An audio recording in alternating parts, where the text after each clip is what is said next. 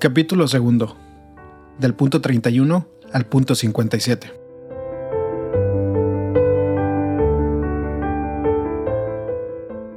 Realidad y desafíos de las familias. El bien de la familia es decisivo para el futuro del mundo y de la Iglesia. Son incontables los análisis que se han hecho sobre el matrimonio y la familia, sobre sus dificultades y desafíos actuales. Es sano prestar atención a la realidad concreta, porque las exigencias y llamadas del Espíritu Santo resuenan también en los acontecimientos mismos de la historia, a través de los cuales la Iglesia puede ser guiada a una comprensión más profunda del inagotable misterio del matrimonio y de la familia. No pretendo presentar aquí todo lo que podría decirse sobre los diversos temas relacionados con la familia en el contexto actual, pero dado que los padres sinodales han dirigido una mirada a la realidad de las familias de todo el mundo, considero adecuado recoger algunos de sus aportes pastorales, agregando otras preocupaciones que provienen de mi propia mirada. Situación actual de la familia. Fieles a las enseñanzas de Cristo, miramos la realidad de la familia hoy en toda su complejidad, en sus luces y sombras. El cambio antropológico-cultural hoy influye en todos los aspectos de la vida y requiere un enfoque analítico y diversificado. En el contexto de varias décadas atrás, los obispos de España ya reconocían una realidad doméstica con más espacios de libertad, con un reparto equitativo de cargas, responsabilidades y tareas. Al valorar más la comunicación personal entre los esposos, se contribuye a humanizar toda la convivencia familiar. Ni la sociedad en que vivimos ni aquella hacia la que caminamos permiten la pervivencia indiscriminada de formas y modelos del pasado.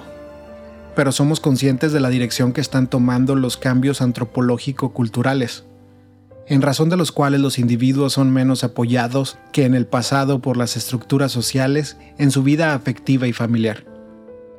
Por otra parte, hay que considerar el creciente peligro que representa un individualismo exasperado que desvirtúa los vínculos familiares y acaba por considerar a cada componente de la familia como una isla, haciendo que prevalezca, en ciertos casos, la idea de un sujeto que se construye según sus propios deseos, asumidos con carácter absoluto. Las tensiones inducidas por una cultura individualista exagerada de la posesión y del disfrute generan dentro de las familias dinámicas de intolerancia y agresividad. Quisiera agregar el ritmo de vida actual, el estrés, la organización social y laboral, porque son factores culturales que ponen en riesgo la posibilidad de opciones permanentes. Al mismo tiempo, encontramos fenómenos ambiguos. Por ejemplo, se aprecia una personalización que apuesta por la autenticidad en lugar de reproducir comportamientos pautados. Es un valor que puede promover las distintas capacidades y la espontaneidad, pero que, mal orientado, puede crear actitudes de permanente sospecha, de huida de los compromisos, de encierro en la comodidad, de arrogancia. La libertad para elegir permite proyectar la propia vida y cultivar lo mejor de uno mismo, pero si no tiene objetivos nobles y disciplina personal, degenera en una incapacidad de donarse generosamente. De hecho, en muchos países donde disminuye el número de matrimonios, crece el número de personas que deciden vivir solas o que conviven sin cohabitar. Podemos destacar también un loable sentido de justicia, pero, malentendido, convierte a los ciudadanos en clientes que solo exigen prestaciones de servicios. Si estos riesgos se trasladan al modo de entender la familia, esta puede convertirse en un lugar de paso, al que uno acude cuando le parece conveniente para sí mismo o donde uno va a reclamar derechos, mientras los vínculos quedan abandonados a la precariedad voluble de los deseos y las circunstancias. En el fondo, hoy es fácil confundir la genuina libertad con la idea de que cada uno juzga como le parece, como si más allá de los individuos no hubiera verdades, valores, principios que nos orienten, como si todo fuera igual y cualquier cosa debiera permitirse. En este contexto, el ideal matrimonial, con un compromiso de exclusividad y de estabilidad, termina siendo arrasado por las conveniencias circunstanciales o por los caprichos de la sensibilidad. Se teme la soledad, se desea un espacio de protección y de fidelidad, pero al mismo tiempo crece el temor a ser atrapado por una relación que pueda postergar el logro de las aspiraciones personales. Los cristianos no podemos renunciar a proponer el matrimonio con el fin de no contradecir la sensibilidad actual, para estar a la moda o por sentimientos de inferioridad frente al descalabro moral y humano estaríamos privando al mundo de los valores que podemos y debemos aportar. Es verdad que no tiene sentido quedarnos en una denuncia retórica de los males actuales, como si con eso pudiéramos cambiar algo. Tampoco sirve pretender imponer normas por la fuerza de la autoridad. Nos cabe un esfuerzo más responsable y generoso, que consiste en presentar las razones y las motivaciones para optar por el matrimonio y la familia, de manera que las personas estén mejor dispuestas a responder a la gracia que Dios les ofrece. Al mismo tiempo tenemos que ser humildes y realistas, para reconocer que a veces nuestro modo de presentar las convicciones cristianas y la forma de tratar a las personas han ayudado a provocar lo que hoy lamentamos, por lo cual nos corresponde una saludable reacción de autocrítica. Por otra parte, con frecuencia presentamos el matrimonio de tal manera que su fin unitivo, el llamado a crear en el amor y el ideal de ayuda mutua, quedó opacado por un acento casi excluyente en el deber de la procreación. Tampoco hemos hecho un buen acompañamiento de los nuevos matrimonios en sus primeros años, con propuestas que se adapten a sus horarios, a sus lenguajes, a sus inquietudes más concretas. Otras veces, hemos presentado un ideal teológico del matrimonio demasiado abstracto, casi artificiosamente construido, lejano de la situación concreta y de las posibilidades efectivas de las familias reales. Esta idealización excesiva, sobre todo cuando no hemos despertado la confianza en la gracia, no ha hecho que el matrimonio sea más deseable y atractivo, sino todo lo contrario. Durante mucho tiempo creímos que con solo insistir en cuestiones doctrinales, bioéticas y morales, sin motivar la apertura a la gracia, ya sosteníamos suficientemente a las familias, consolidábamos el vínculo de los esposos y llenábamos de sentido sus vidas compartidas. Tenemos dificultad para presentar al matrimonio más como un camino dinámico de desarrollo y realización que como un peso a soportar toda la vida. También nos cuesta dejar espacio a la conciencia de los fieles, que muchas veces responden lo mejor posible al Evangelio en medio de sus límites y pueden desarrollar su propio discernimiento ante situaciones donde se rompen todos los esquemas. Estamos llamados a formar las conciencias, pero no a pretender sustituirlas. Debemos agradecer que la mayor parte de la gente valora las relaciones familiares que quieren permanecer en el tiempo y que aseguran el respeto al otro. Por eso, se aprecia que la Iglesia ofrezca espacios de acompañamiento y asesoramiento sobre cuestiones relacionadas con el crecimiento del amor, la superación de los conflictos o la educación de los hijos. Muchos estiman la fuerza de la gracia que experimentan en la reconciliación sacramental y en la Eucaristía, que les permite sobrellevar los desafíos del matrimonio y la familia. En algunos países, especialmente en distintas partes de África, el secularismo no ha logrado debilitar algunos valores tradicionales, y en cada matrimonio se produce una fuerte unión entre dos familias ampliadas, donde todavía se conserva un sistema bien definido de gestión de conflictos y dificultades.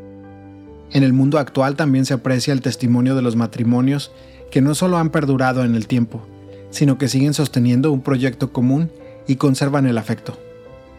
Esto abre la puerta a una pastoral positiva, acogedora, una profundización gradual de las exigencias del Evangelio.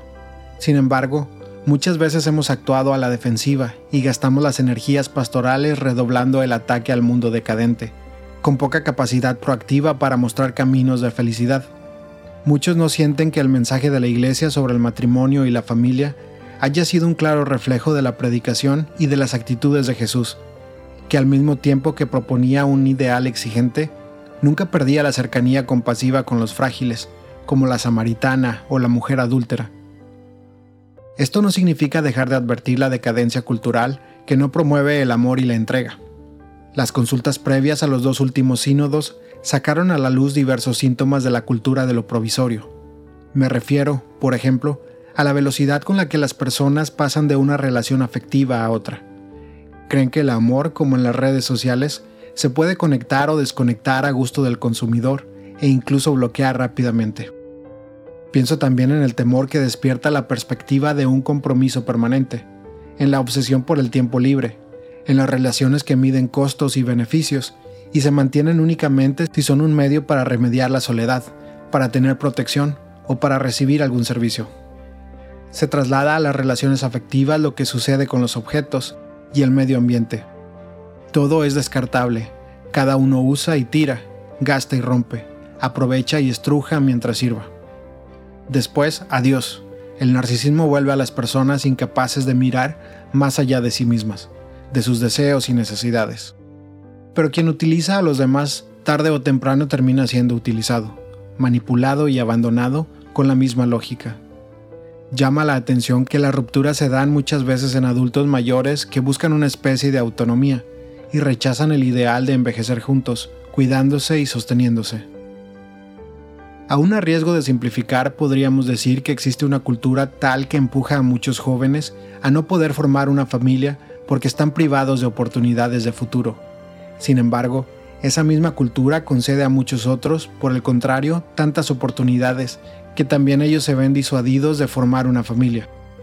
En algunos países, muchos jóvenes a menudo son llevados a posponer la boda por problemas de tipo económico, laboral o de estudio. A veces, por otras razones como la influencia de las ideologías que desvalorizan el matrimonio y la familia, la experiencia del fracaso de otras parejas a la cual ellos no quieren exponerse, el miedo hacia algo que consideran demasiado grande y sagrado, las oportunidades sociales y las ventajas económicas derivadas de la convivencia, una concepción puramente emocional y romántica del amor, el miedo de perder su libertad e independencia, el rechazo de todo lo que es concebido como institucional y burocrático. Necesitamos encontrar las palabras, las motivaciones y los testimonios que nos ayuden a tocar las fibras más íntimas de los jóvenes, allí donde son más capaces de generosidad, de compromiso, de amor e incluso de heroísmo, para invitarles a aceptar con entusiasmo y valentía el desafío del matrimonio. Los padres sinodales se refirieron a las actuales tendencias culturales que parecen imponer una afectividad sin límites, una afectividad narcisista, inestable y cambiante, que no ayuda siempre a los sujetos a alcanzar una mayor madurez. Han dicho que están preocupados por una cierta difusión de la pornografía y de la comercialización del cuerpo, favorecida entre otras cosas por un uso desequilibrado de Internet y por la situación de las personas que se ven obligadas a practicar la prostitución. En este contexto, los cónyuges se sienten a menudo inseguros, indecisos, y les cuesta encontrar los modos para crecer. Son muchos los que suelen quedarse en los estadios primarios de la vida emocional y sexual. La crisis de los esposos desestabiliza la familia y a través de las separaciones y los divorcios puede llegar a tener serias consecuencias para los adultos, los hijos y la sociedad, debilitando al individuo y los vínculos sociales. Las crisis matrimoniales frecuentemente se afrontan de un modo superficial y sin la valentía de la paciencia, del diálogo sincero, del perdón recíproco, de la reconciliación y también del sacrificio.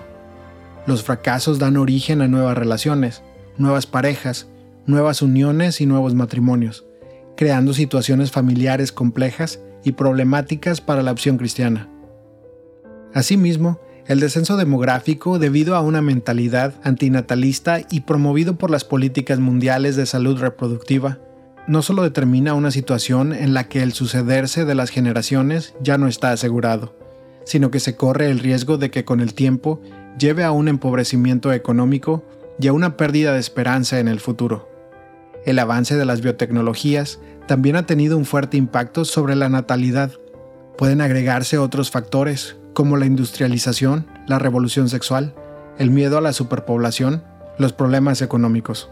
La sociedad de consumo también puede disuadir a las personas de tener hijos solo para mantener su libertad y estilo de vida. Es verdad que la conciencia recta de los esposos, cuando han sido muy generosos en la comunicación de la vida, puede orientarlos a la decisión de limitar el número de hijos por motivos suficientemente serios, pero también, por amor a esta dignidad de la conciencia, la Iglesia rechaza con todas sus fuerzas las intervenciones coercitivas del Estado en favor de la anticoncepción, la esterilización e incluso del aborto. Estas medidas son inaceptables incluso en lugares con alta tasa de natalidad, pero llama la atención que los políticos las alienten también en algunos países que sufren el drama de una tasa de natalidad muy baja.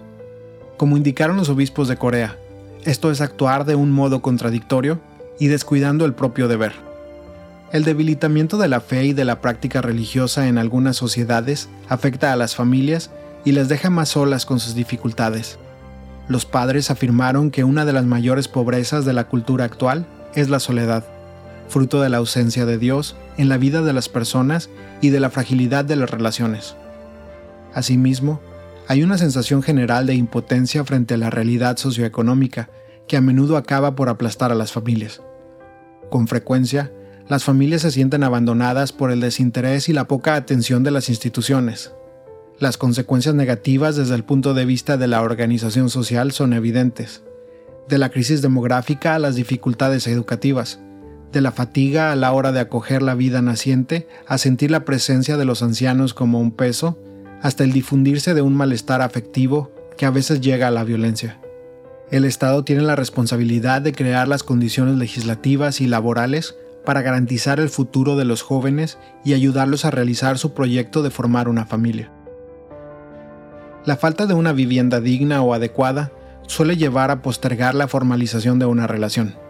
Hay que recordar que la familia tiene derecho a una vivienda decente, apta para la vida familiar y proporcionada al número de sus miembros, en un ambiente físicamente sano, que ofrezca los servicios básicos para la vida de la familia y de la comunidad.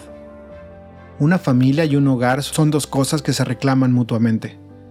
Este ejemplo muestra que tenemos que insistir en los derechos de la familia, y no solo en los derechos individuales. La familia es un bien del cual la sociedad no puede prescindir, pero necesita ser protegida.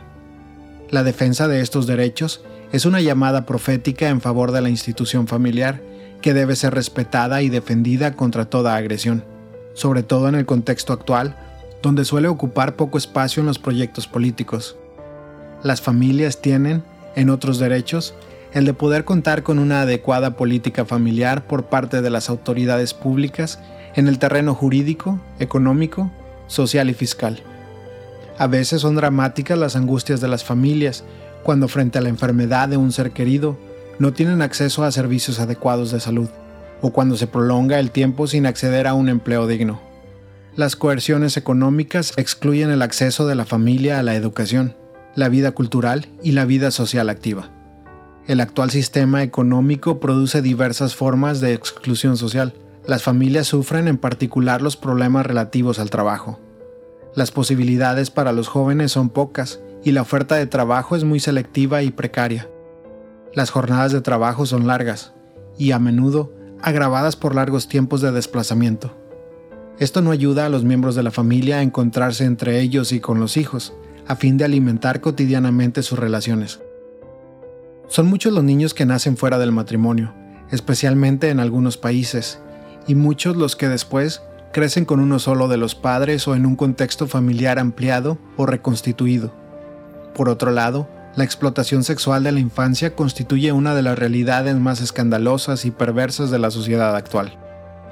Asimismo, en las sociedades golpeadas por la violencia a causa de la guerra, del terrorismo o de la presencia del crimen organizado, se dan situaciones familiares deterioradas, y sobre todo en las grandes metrópolis y en sus periferias crece el llamado fenómeno de los niños de la calle.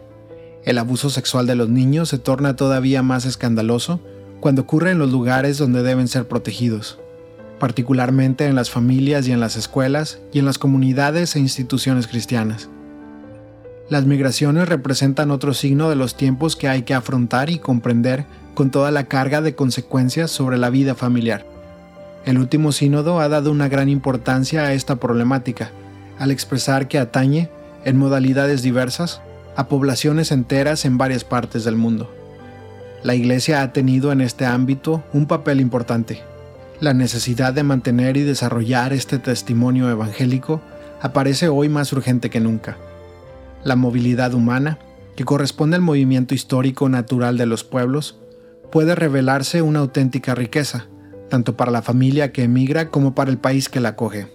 Otra cosa es la migración forzada de las familias como consecuencia de situaciones de guerra, persecuciones, pobreza, injusticia, marcada por las vicisitudes de un viaje que a menudo pone en riesgo la vida, traumatiza a las personas y desestabiliza a las familias. El acompañamiento de los migrantes exige una pastoral específica, dirigida tanto a las familias que emigran como a los miembros de los núcleos familiares que permanecen en los lugares de origen. Esto se debe llevar a cabo respetando sus culturas, la formación religiosa y humana de la que provienen, así como la riqueza espiritual de sus ritos y tradiciones, también mediante un cuidado pastoral específico.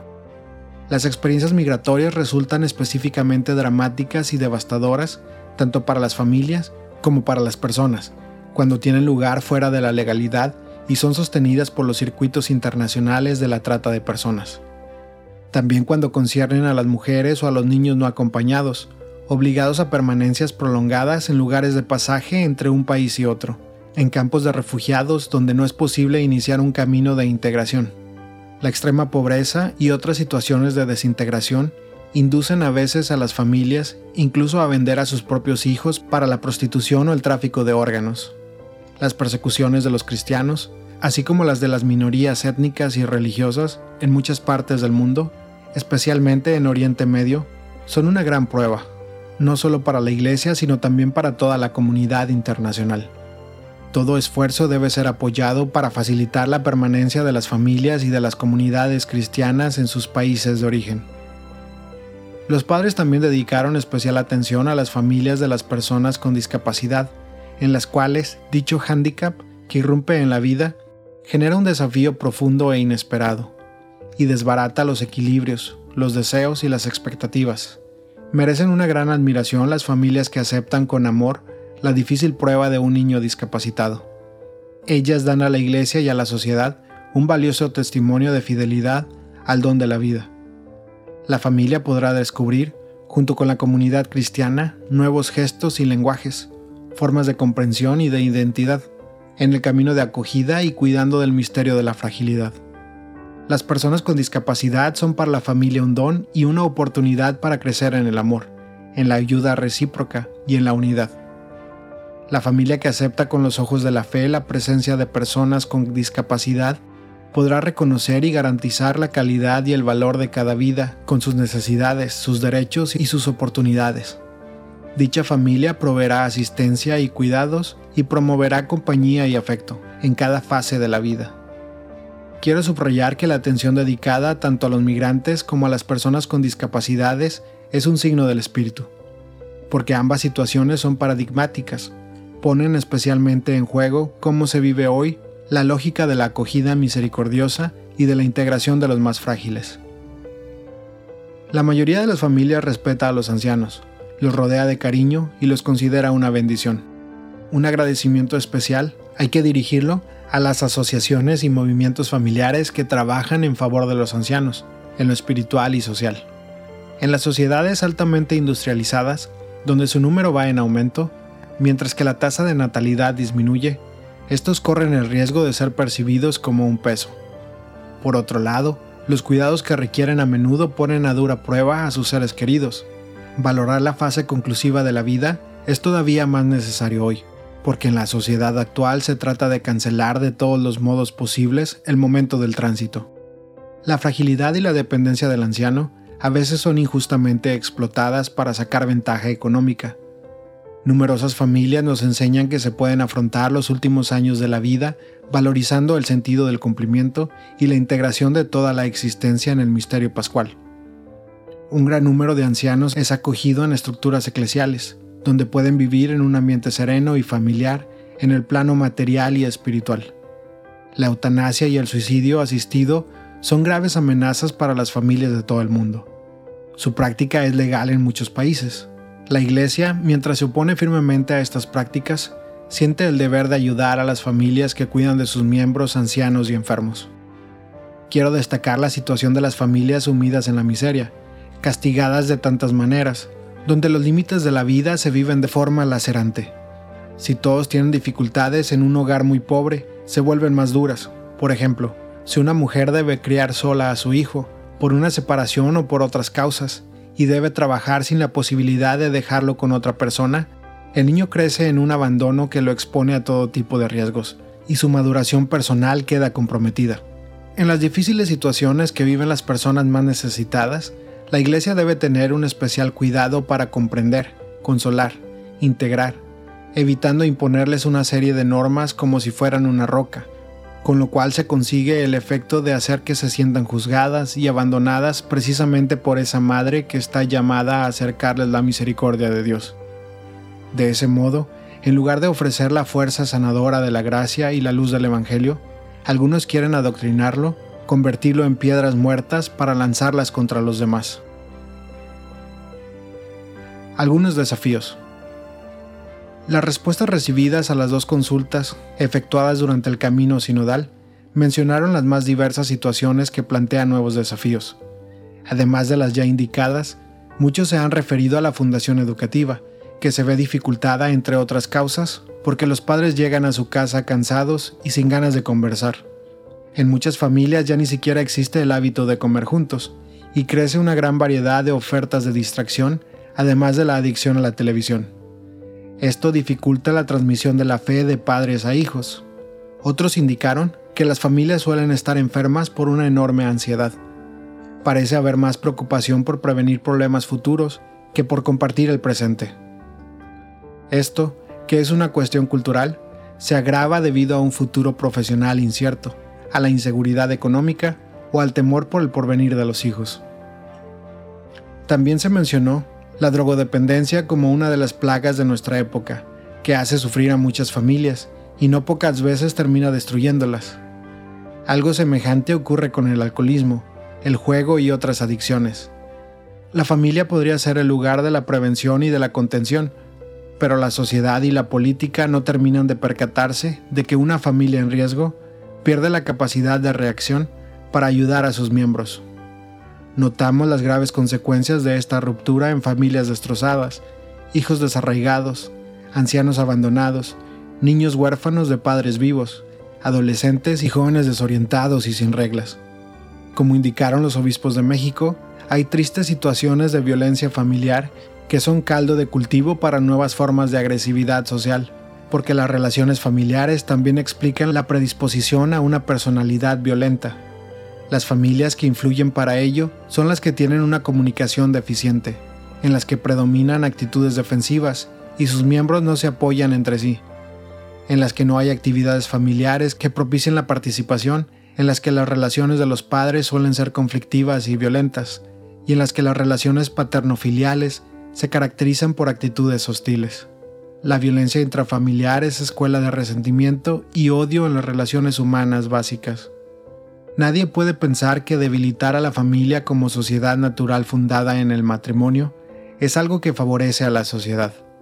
Ocurre lo contrario, perjudica la maduración de las personas, el cultivo de los valores comunitarios y el desarrollo ético de las ciudades y de los pueblos ya no se advierte con claridad que solo la unión exclusiva e indisoluble entre un varón y una mujer cumple una función social plena, por ser un compromiso estable y por hacer posible la fecundidad. Debemos reconocer la gran variedad de situaciones familiares que pueden brindar cierta estabilidad, pero las uniones de hecho o entre personas del mismo sexo, por ejemplo, no pueden equiparse sin más al matrimonio. Ninguna unión precaria o cerrada a la comunicación de la vida nos asegura el futuro de la sociedad. Pero, ¿quiénes se ocupan hoy de fortalecer los matrimonios, de ayudarles a superar los riesgos que los amenazan, de acompañarlos en su rol educativo, de estimular la estabilidad de la unión conyugal? En algunas sociedades todavía está en vigor la práctica de la poligamia, en otros contextos permanece la práctica de los matrimonios combinados. En numerosos contextos, y no solo occidentales, se está ampliamente difundiendo la praxis de la convivencia que precede al matrimonio así como convivencias no orientadas a asumir la forma de un vínculo institucional. En varios países, la legislación facilita el avance de una multiplicidad de alternativas, de manera que un matrimonio con notas de exclusividad, indisolubilidad y apertura en la vida termina apareciendo como una oferta anticuada entre muchas otras. Avanza en muchos países una deconstrucción jurídica de la familia que tiende a adoptar formas basadas, casi exclusivamente, en el paradigma de la autonomía de la voluntad. Si bien es legítimo y justo que se rechacen viejas formas de familia tradicional, caracterizadas por el autoritarismo e incluso por la violencia, esto no debería llevar al desprecio del matrimonio, sino al redescubrimiento de su verdadero sentido y a su renovación. La fuerza de la familia reside esencialmente en su capacidad de amar y enseñar a amar. Por muy herida que pueda estar una familia, esta puede crecer gracias al amor. En esta breve mirada a la realidad, deseo resaltar que aunque hubo notables mejoras en el reconocimiento de los derechos de la mujer y en su participación en el espacio público, todavía hay mucho que avanzar en algunos países. No se terminan de erradicar costumbres inaceptables. Destaco la vergonzosa violencia que a veces se ejerce sobre las mujeres, el maltrato familiar y distintas formas de esclavitud que no constituyen una muestra de fuerza masculina, sino una cobarde degradación la violencia verbal, física y sexual que se ejerce contra las mujeres en algunos matrimonios contradice la naturaleza misma de la unión conyugal. Pienso en la grave mutilación genital de la mujer en algunas culturas, pero también en la desigualdad del acceso a puestos de trabajo dignos y a los lugares donde se toman las decisiones. La historia lleva las huellas de los excesos de las culturas patriarcales, donde la mujer era considerada de segunda clase, pero recordemos también el alquiler de vientres, o la instrumentalización y mercantilización del cuerpo femenino en la actual cultura mediática. Hay quienes consideran que muchos problemas actuales han ocurrido a partir de la emancipación de la mujer, pero este argumento no es válido. Es una falsedad, no es verdad. Es una forma de machismo. La idéntica dignidad entre el varón y la mujer nos mueve a alegrarnos de que se superen viejas formas de discriminación y de que en el seno de las familias se desarrolle un ejercicio de reciprocidad. Si surgen formas de feminismo que no podamos considerar adecuadas, igualmente admiramos una obra del espíritu en el reconocimiento más claro de la dignidad de la mujer y de sus derechos. El varón juega un papel igualmente decisivo en la vida familiar, especialmente en la protección y el sostenimiento de la esposa y los hijos. Muchos hombres son conscientes de la importancia de su papel en la familia y lo viven con el carácter propio de la naturaleza masculina.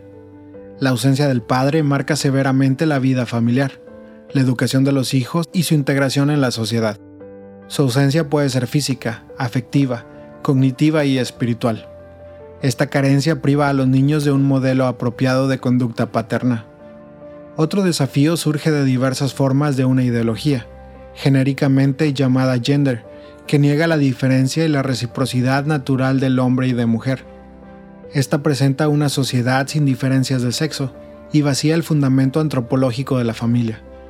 Esta ideología lleva a proyectos educativos y directrices legislativas que promueven una identidad personal y una intimidad afectiva radicalmente desvinculadas de la diversidad biológica entre hombre y mujer. La identidad humana viene determinada por una opción individualista, que también cambia con el tiempo.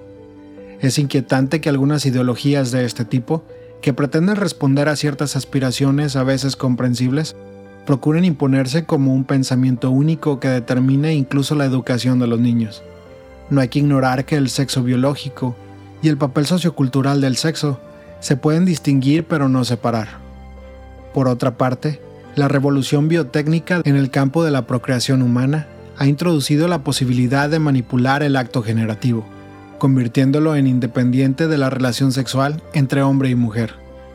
De este modo, la vida humana, así como la paternidad y la maternidad, se han convertido en realidades componibles y descomponibles, sujetas principalmente a los deseos de los individuos o de las parejas. Una cosa es comprender la fragilidad humana o la complejidad de la vida, y otra cosa es aceptar ideologías que pretenden partir en dos los aspectos inseparables de la realidad. No caigamos en el pecado de pretender sustituir al Creador. Somos criaturas, no somos omnipotentes. Lo creado nos precede y debe ser recibido como don. Al mismo tiempo, somos llamados a custodiar nuestra humanidad, y eso significa ante todo aceptarla y respetarla como ha sido creada. Doy gracias a Dios porque muchas familias que están lejos de considerarse perfectas viven en el amor, realizan su vocación y siguen adelante, aunque caigan muchas veces a lo largo del camino. A partir de las reflexiones sinodales no queda un estereotipo de la familia ideal, sino un interpelante collage formado por tantas realidades diferentes, colmadas de gozos, dramas y sueños. Las realidades que nos preocupan son desafíos, no caigamos en la trampa de desgastarnos en lamentos autodefensivos, en lugar de despertar una creatividad misionera. En todas las situaciones, la Iglesia siente la necesidad de decir una palabra de verdad y de esperanza. Los grandes valores del matrimonio y de la familia cristiana corresponden a la búsqueda que impregna la existencia humana. Si constatamos muchas dificultades, ellas son, como dijeron los obispos de Colombia, un llamado a liberar en nosotros las energías de las esperanzas, traduciéndolas en sueños proféticos, acciones transformadoras e imaginación de la caridad.